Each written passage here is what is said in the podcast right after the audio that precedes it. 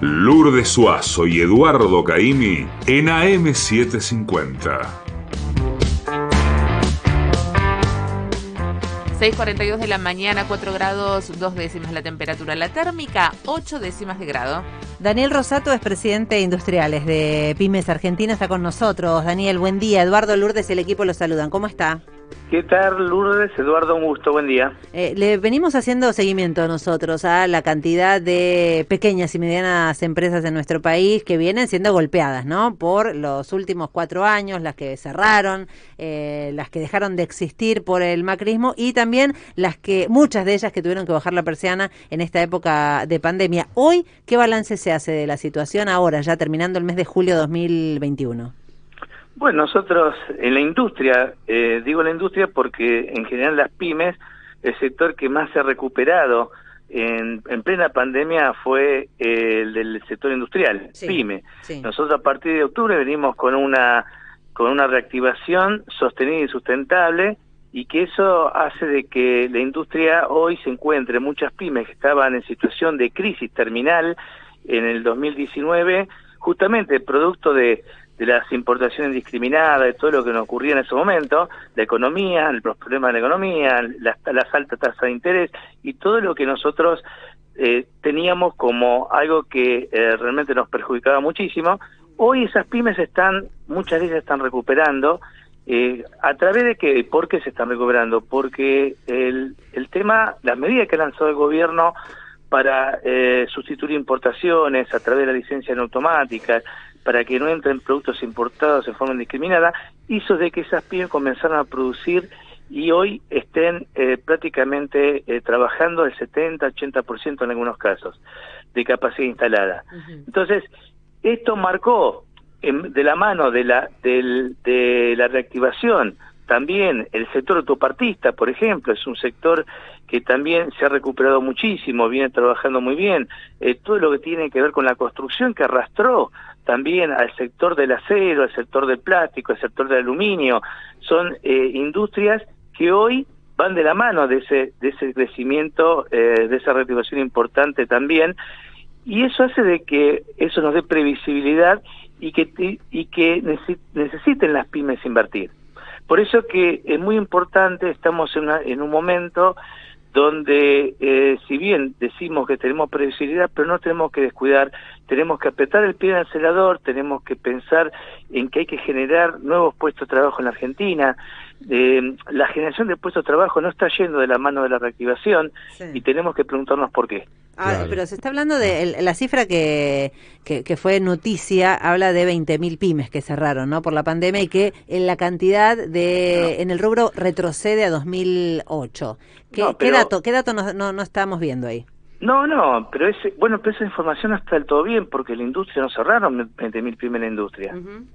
Ahí fueron otros sectores. Ese es un dato que nosotros, a mí me han consultado y dicho, no, no, acá hay un error, no se puede generalizar. Cuando hablamos de, si hablamos de pyme general, sí, el comercio tuvo serios problemas, la pandemia les pegó muy fuerte, el sector gastronomía, el sector turismo, entonces esos sectores sí fueron muy golpeados, por eso el gobierno tuvo que salir a, a sustentar esos sectores con subsidios, con los ATP, con el PRODEPRO, con, con medidas que realmente para eh, sostener eh, todas esas, esas pymes que tuvieron que dejar, realmente quedaron eh, desactivadas por un montón de tiempo. Entonces, ahí sí, pero no la industria. Claro, la, industria, en general.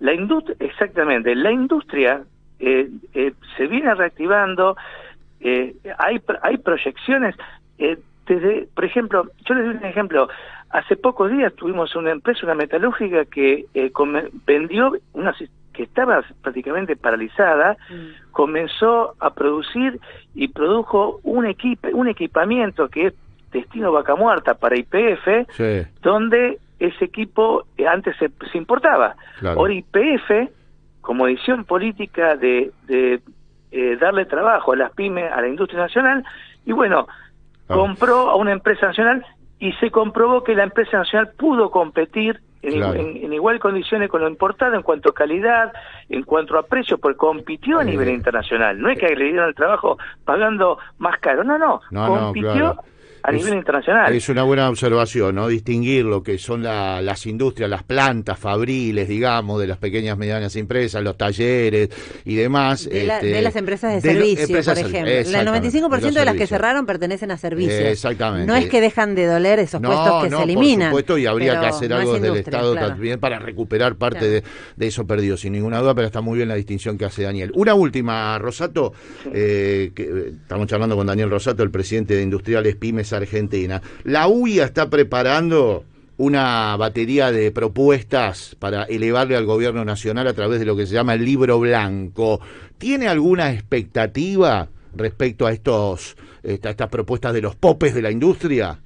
Mire, yo lo único que le puedo decir que nosotros eh, del sector pyme industrial estamos eh, tenemos toda esta propuesta y justamente en el día de ayer eh, generamos la primera reunión del segundo Congreso Industrial Nacional de Consenso para el Trabajo y la Producción, donde nos hemos reunido con, hemos sellado la unidad con eh, estratégicamente con todos los gremios industriales, organizaciones sociales, para trabajar en conjunto también en nuestras propuestas que venimos elaborando desde el primer Congreso, que tienen que ver con el compra argentino, tienen que ver con leyes y este, que consoliden este modelo industrial que hoy se está llevando adelante. Entonces, sí, en un momento se había, perdón, eh, Rosato, se había hablado también que que dentro del Estado, en todas las instancias municipales, eh, en las intendencias, de todos los poderes legislativos del país, se designe un cupo mínimo para adquisición en las licitaciones, sobre todo de pymes, más allá del precio, ¿no? Porque a veces, claro,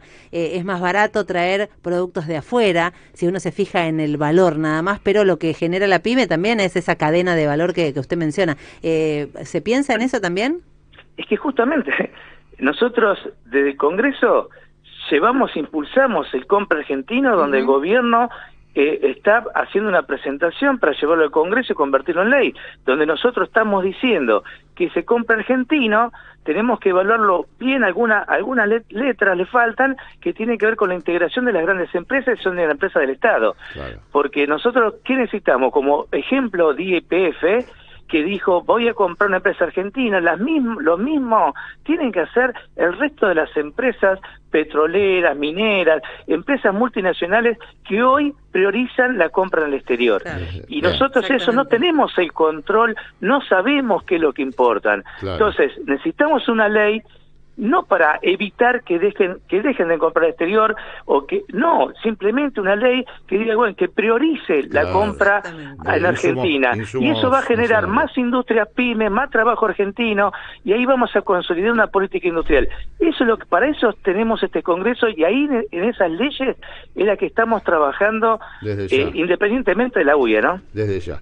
Daniel gracias por este rato ha sido muy amable. Un abrazo. No gracias a ustedes un abrazo tengan buen día. Daniel Rosato el presidente de Industriales Pymes Argentinos, en estas las primeras noticias.